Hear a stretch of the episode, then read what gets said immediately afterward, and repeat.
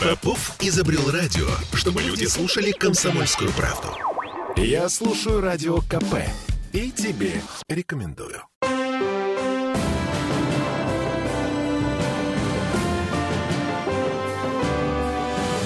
Нулевое чтение. Всем привет, это Петербург, петербургская студия радио «Комсомольская правда». С вами Ольга Маркина. И Денис Четербок. Депутат законодательного собрания. И сегодня мы начинаем готовиться к очередному заседанию. Ну, начнем, наверное, с самого приятного, э, с самого греющего сердца. Это, конечно, братья наши меньшие. Вдруг э, в ЗАГСе озаботились какими-то проблемами, которые, видимо, братья наши меньшие не могут сами решить. Ну, а проблем достаточно много, и надо сказать, что законодательное собрание было одним из немногих региональных парламентов, который еще в далеком 2017 году добивалось таки принятия э, федерального закона об ответственном обращении с животными.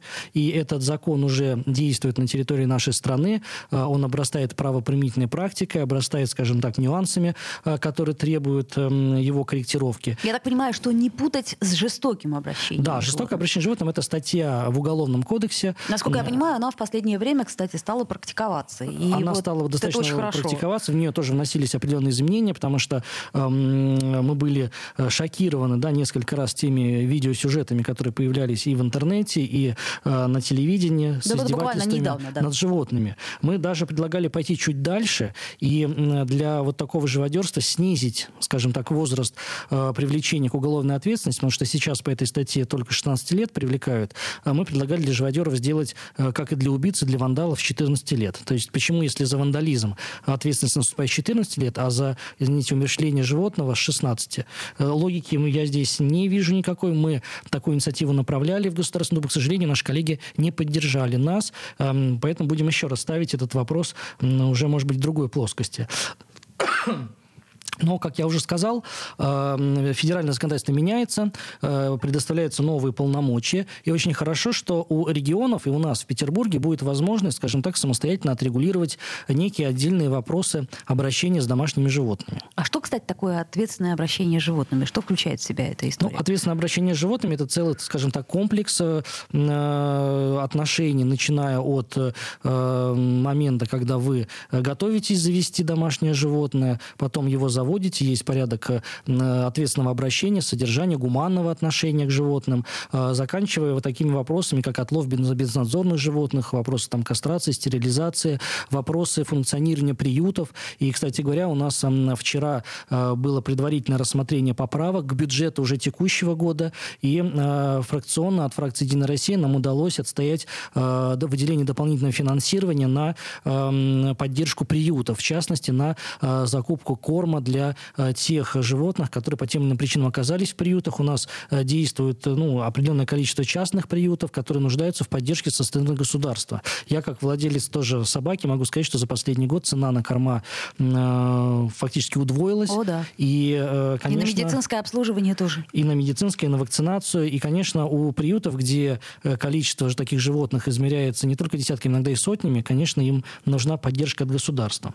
Так вот, последние изменения федерального закона позволяют нам в Петербурге самостоятельно во-первых, устанавливать порядок э, предотвращения э, причинения безнадзорными животными вреда здоровью граждан. То есть это определенный комплекс мероприятий, связанные и с отловом безнадзорных животных, и с профилактикой их э, нахождения на улице, потому что ну, для Петербурга, может быть, это э, последнее время не так актуально стало, но в ряде регионов, и да и что уж говорить, в соседней Ленинградской области с изрядной периодичностью появляются сообщения информационные, что там стая собак напала на человека, иногда и дети становятся да. жертвами таких нападений. Вот, конечно, это надо исключать полностью, и это а, всецело находится в компетенции а, городских властей и чиновников. Ну вот, к слову сказать, об ответственном отношении к животным, у нас вот за буквально там последние полгода несколько случаев нападения животных э, на детей на детских площадках. Причем животные эти были вполне себе поднадзорные. Каким-то образом у нас в данном случае законодательство, оно подразумевает ответственность и э, как-то вот не слишком сильно стремится наказать. У нас есть случае. даже в нашем городском законе определенные статьи, связанные с нарушением порядка выгула собак. И могу сказать, что там в прошлом году по моей, по моей инициативе был проведен рейд в, на бульваре Новаторов в Кировском районе. Было составлено 11 протоколов тех нарушителей, которые ну, выгуливали своих собак там, где нельзя, или э, без поводка. Что же говорить, владельцы животных, они э, немножко по-другому, скажем так, оценивают э, своих питомцев. Да что вы, собачка не кусается, она добрая. Я Подойдет, могу, я могу сказать даже по себе, когда у меня еще не было собаки, естественно, я их ну, боялся каких-то, да, то есть такие достаточно крупные, страшные породы. Вот. И когда я видел, что владельцы выгуливают их без поводка, ну, для меня это было ну, что-то такое ну, невероятное. То есть как это возможно? А, скажем так, став владельцем питомца, конечно, хочется, чтобы он а, погулял посвободнее, без ошейника. Вы тоже говорите, нет, моя собака не кусается, Примерно она очень так, любит да, детей. Но я все-таки, э, знаю, что многих это может напугать, все-таки э, без э, поводка, без намордника выезжать в лес, и там спокойно можно, пускай питомец побегает. Вот, так вот у нас, кстати говоря, появляются новые полномочия, и правительство города будет в соответствии с этим законом предоставлено право устанавливать дополнительные требования к содержанию домашних животных, в том числе и к определению порядка их выгула. Вы знаете, что сейчас у нас есть пресловутая норма о 40 сантиметров холке. Да, если собака выше, то, соответственно, это обязательно поводок намордник. Если ниже, то э, можно и без этого, скажем Да, но так. говорят, таксы, к примеру, вот Агапитова Светлана нам говорила, что таксы очень злобные, а на них намордник как бы не предусмотрен Вот и по- именно, закону. именно поэтому вот эти законодательные новеллы, скажем так, которые мы будем рассматривать, я надеюсь, поддержат коллеги, они как раз-таки и будут направлены на то, чтобы можно было учитывать вот эти нюансы. Э, Кстати говоря, я бы здесь э, вспомнил бы ту проблематику, к которой мы уже обращались неоднократно. Это проблема, эм, скажем так, э, содержания большого количества домашних животных в многоквартирных домах. Подождите, у нас же существуют какие-то нормативы. Если я не ошибаюсь, аж советского периода существует. Да, еще нормативы ленинградского периода. Э, Тогда, кстати говоря, э, был учет, велся учет. э, Если не ошибаюсь, участковые за это отвечали. Количество Тогда были кошек, участковые, которых кошек, мы видели. Да, кошек и собак. И был норматив, там, одна собака, одна кошка, не более. Сейчас мы, к сожалению, имеем место такие вот прецеденты. То есть норматив остался, но он не он соблюдается. не соблюдается, эти нормы могут быть поставлены под сомнение с юридической точки зрения, поскольку ну, они были приняты еще, скажем так, при старом режиме, э, вот, в советские годы. Э, но проблематика есть. Например, у меня на округе в одном из домов э, точку, в одной из домов точек так называемых, да, функционирует в одной из квартир фактически питомник. То есть в этой квартире разводят маленьких э, собак. Их достаточно много, там под несколько десятков. Вы представляете, в каком кошмаре живут соседи?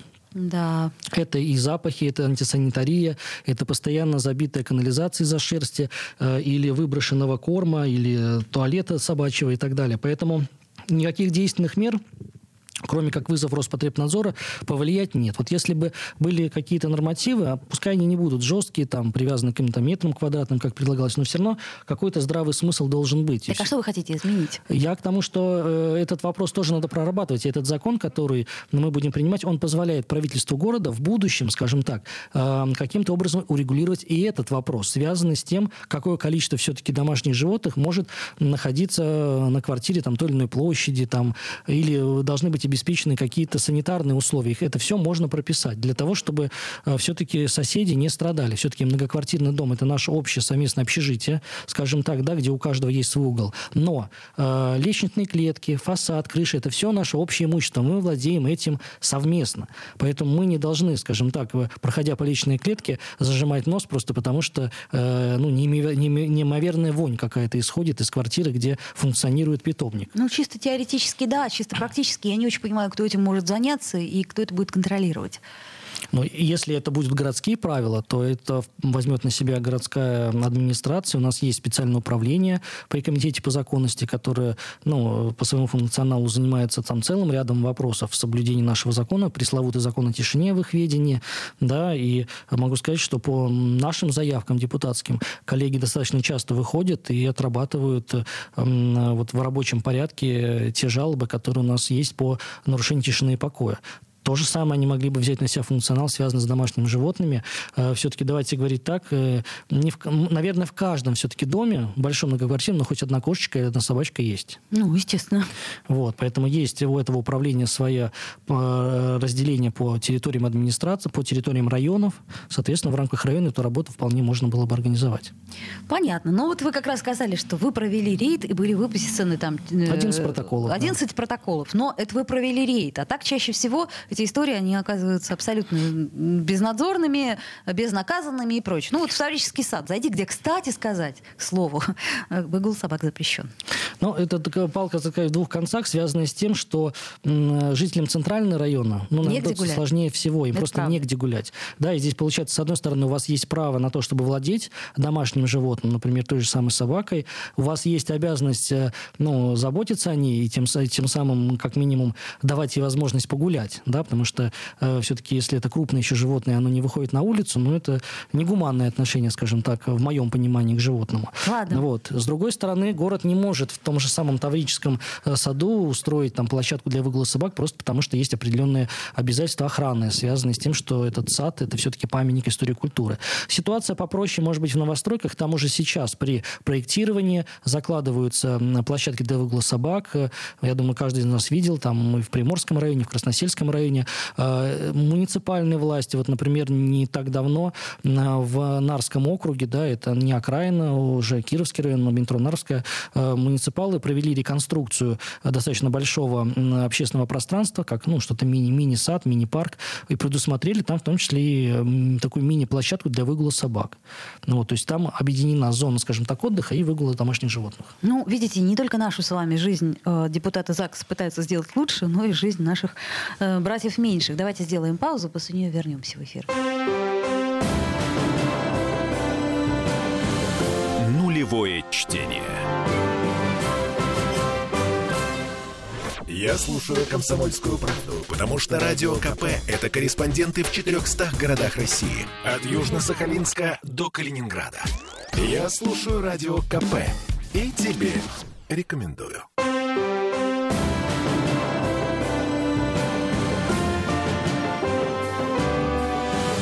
Нулевое чтение. Вновь возвращаемся в эфир, и по-прежнему с вами Ольга Маркина и Денис Четырбок, депутат Законодательного собрания. И вот что интересно. Депутаты ЗАГСа пишут письмо. А, кому бы вы думали? Министру здравоохранения Российской Федерации. Например, Михаилу Мурашко. А по какой э, теме и что стало поводом? Ну, поводом стали трагические события в Ижевске, которые не так давно произошли, когда в результате нападения вооруженного были э, убиты э, достаточное количество человек, 25 получили ранения.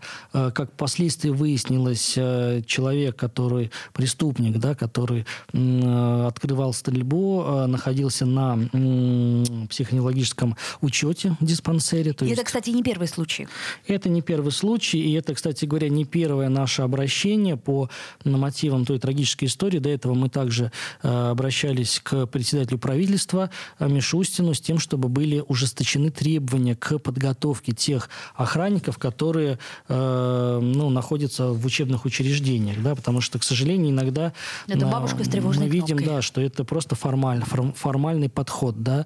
То есть это человек, который, в принципе, должен не только подать сигнал в спецслужбы, которые должны оперативно прибыть на вызов, но он должен своей физикой, скажем так, э, остановить, э, дать первый отпор, первый бой, скажем так, нападающему. Да, в этом задача охранника. Что-то изменилось с тех пор, Денис? Э, мы сейчас вносим поправки в это обращение, поскольку достаточно плотно прорабатывали с образовательными организациями, все-таки какие у них есть предложения по изменению. Надо отталкиваться не от теории, как вот нам кажется, а из реальной жизни. Вот мы проделали большую работу, и на финишной прямой в ближайшие недели мы направим направим это обращение в правительство Российской Федерации. Но возвращаясь вот к той тематике, которую мы подняли, да, почему нам потребовалось дополнительное обращение в адрес Мурашка и Колокольцева.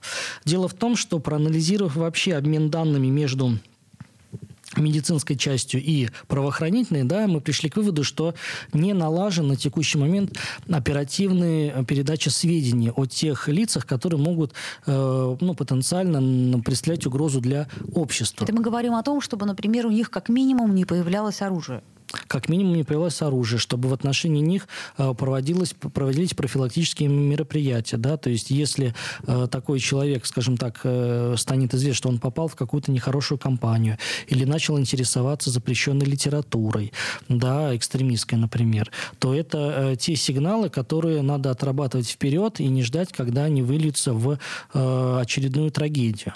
Так вот, наш анализ показал, что, а вы знаете, что сейчас уже на уровне министерских документов утвержден порядок обмена данными. Ну, условно говоря, человек отличился в психбольнице, да, и дальше встает на, психо, на учет психоневрологический диспансер, на, как активный, на активном учете находящийся, так называемый. То есть он только-только прошел лечение, он еще, скажем так, пограничен, да, но оснований держать его в стационаре нет, поэтому его э, отпускают, скажем так, в общество. Так вот, данные о таком человеке передаются в межведомственном взаимодействии в правоохранительные органы с тем, чтобы они такого человека, скажем скажем так, взяли на учет и э, ну, э, приглядывали за ним. Да? Опять же, это как профилактика для того, чтобы ну, в нужный момент заранее выявить какие-то отклонения в его поведении. Ну, это довольно-таки сложная история. Да, сложная история, но такие данные передаются, там, условно говоря, раз в год по нормативам, что, на наш взгляд, ну, крайне не соответствует э, темпам, потому что за этот год человек может не только ухудшиться в плане своего состояния здоровья, но и успеть обрасти каким-то огнестрельным оружием, начитаться книг, поиграть в какие-то игры и так далее. То есть сам себя подготовить к каким-то противоправным действиям. Но все равно возникает вопрос, откуда у этих людей, которые стоят на учете в психоневрологических диспансерах, оружие? Ведь э, прежде всего при выдаче оружия, да, при разрешении, выдаче разрешения требуют именно эту справку пресловутую. Ну, здесь несколько, скажем так, вариантов от неправовых когда эти справки каким-то образом подделываются, приобретаются незаконным путем. Заканчивая, опять же, пресловутым отсутствием в базах данных, потому что обмен, опять же, не налажен э, должным образом. Переход э, с бумажных носителей на цифру тоже вызывает определенные сбои. Вот. Поэтому, если такая информация будет оперативнее, там, ежемесячно обновляться в базе данных МВД, то, э, скажем так, процент тех ошибок, которые могут повлечь потом за собой уже и реальные жертвы, он будет минимален. Мы в своем, конечно, обращении оговариваем на необходимость соблюдения закона о персональных данных при передаче такой информации. То есть она должна в режиме служебного пользования быть и никоим образом не быть доступна каким-то третьим лицам. Потому что ну, все-таки... То есть врачебную тайну мы сохраняем. Ну и врачебную случае. тайну в, однозна... в обязательном порядке, потому что это ну, общее требование законодательства и Конституции нашей о недопустимости разглашения вот, личной, семейной, врачебной тайны в том числе числе. Хорошо, понятно. Ждем ответа на обращение. А, так, что у нас еще? Корректировка социального кодекса. Что вы имеете в виду? Ну, наш социальный кодекс, э, это, кстати говоря, э, завтра исполнится уже 11 лет с момента принятия социального кодекса Санкт-Петербурга. Это документ, на который равняются многие другие регионы. Во многих других регионах, по примеру Петербурга, такой документ появляется. То есть в нем содержатся все меры социальной поддержки, которые предоставляются в Петербурге. Так угу. вот, одной из таких мер является предоставление инвалидам э, так называемых технических средств реабилитации. То есть это какие-то специальные устройства, ну, условно говоря, кресла, да, да кресла или специальные угу. ванны, или подъемники угу, какие-то. Угу. Вот, этот перечень достаточно большой, там свыше 10 наименований. Мы предлагаем расширить э, вот этот э, перечень, да, с тем, чтобы город имел возможность финансировать предоставление для инвалидов по зрению э, специальных мобильных телефонов, смартфонов и цифровых диктофонов. Это запрос, я так понимаю. То есть это есть, конкретный есть, запрос, есть который... потребность да? от угу. людей, да. У нас достаточное количество людей с инвалидностью по зрению. Вот, к сожалению, в отношении них вот таких мер поддержки было не предусмотрено, да и технический прогресс тоже идет вперед, скажем так. Если там какое-то время назад таких средств в принципе не было, то сейчас они появляются, а, с учетом того, что все больше и больше мы переходим в цифровые, скажем так, моменты и вещи, связанные там с нашей э, жизнью, там обращение на госуслугах, те же самые, получение какой-то информации, оперативная связь, конечно, у человека должна быть должен быть мобильный телефон, который позволит ему э, даже с э, определенными инвалидностью по зрению общаться с окружающим миром. Понятно. Хорошо, принято. Отличная инициатива. И что у нас еще осталось? Осталась у нас э, поддержка отечественного производителя. Но это, я так понимаю, такая общая весьма вещь. Достаточно общая, но важная, потому что э, в целом Петербург тоже был один из немногих регионов, где был принят свой закон о продовольственной безопасности. Вы знаете, в свое время город, э, э когда была острая проблема с зерном, да, и э, дефицит зерна, у города был свой запас, который позволил скажем так, э, обеспечить э, население зерном и не взвинтить цены на хлебобулочные изделия. Да, этот закон следующий, это продолжение, скажем так, концепции нашей продовольственной безопасности петербургской. Мы предлагаем развязать вообще руки правительству и вместо какого-то закрытого перечня мер поддержки, классические там предоставление каких-то субсидий, финансовых участия в каких-то программах по софинансированию, там, модернизации производств, вообще Э, допустить абсолютно любую поддержку, которая не противоречит действующему закону. То есть это может быть абсолютно все, что угодно. Любая поддержка от города для того, чтобы наши сельхозпроизводители чувствовали себя уверенно в нынешнее непростое экономическое время. Но, насколько я понимаю, эта поддержка, она э, не касается маленьких частников, да, ну, условно, там, я не знаю, садоводов, э, маленьких фермеров Нет, речь идет, конечно, о таких промышленных, скажем так, масштабах, оптовиках, потому что, ну, именно эти м, организации, да, они э, вносят вклад в обеспечение нашей продовольственной городской безопасности, да, то есть все-таки частное домохозяйство, оно все-таки обеспечивает продовольственную безопасность домохозяйства конкретно. Ну, вот мы с вами вырастили э, огурчики, помидорчики, закатали в баночки, да, там компотики сделали, грибы насобирали, все. Это наш, скажем так, э, в погребе продовольственный запас. Да, но это в масштабах как бы локальная история. Если мы говорим о городе, то здесь э, тысячами тонн исчисляется даже мука, зерно, прочее. То здесь совершенно другие масштабы, совершенно другой уровень поддержки. Понятно. Ну, будем надеяться, что станет легче. В общем, пока все инициативы вроде как разумные. А, ну, у нас буквально минута остается с небольшим. А, Денис, ну как, э, город-то готов к зиме? Вот у нас как-то выпал снег резко в выходные, но, э, к счастью, стаял.